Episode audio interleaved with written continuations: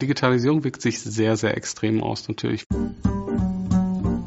Das heißt, wir können uns zum Beispiel einen Umsatzprozess anschauen und wirklich alle Daten, die durchgeflossen sind, komplett in unser Datentool runterladen und analysieren. Wir werden halt auf dieser, aus diesem Weg der Digitalisierung noch weitergehen. Das ist jetzt nur ein Zwischenschritt.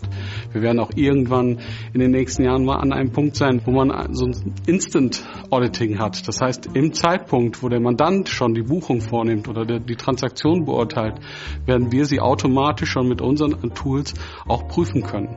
Es wird hier eine deutliche Vereinfachung und deutliche höhere Qualität der, der Prüfung geben.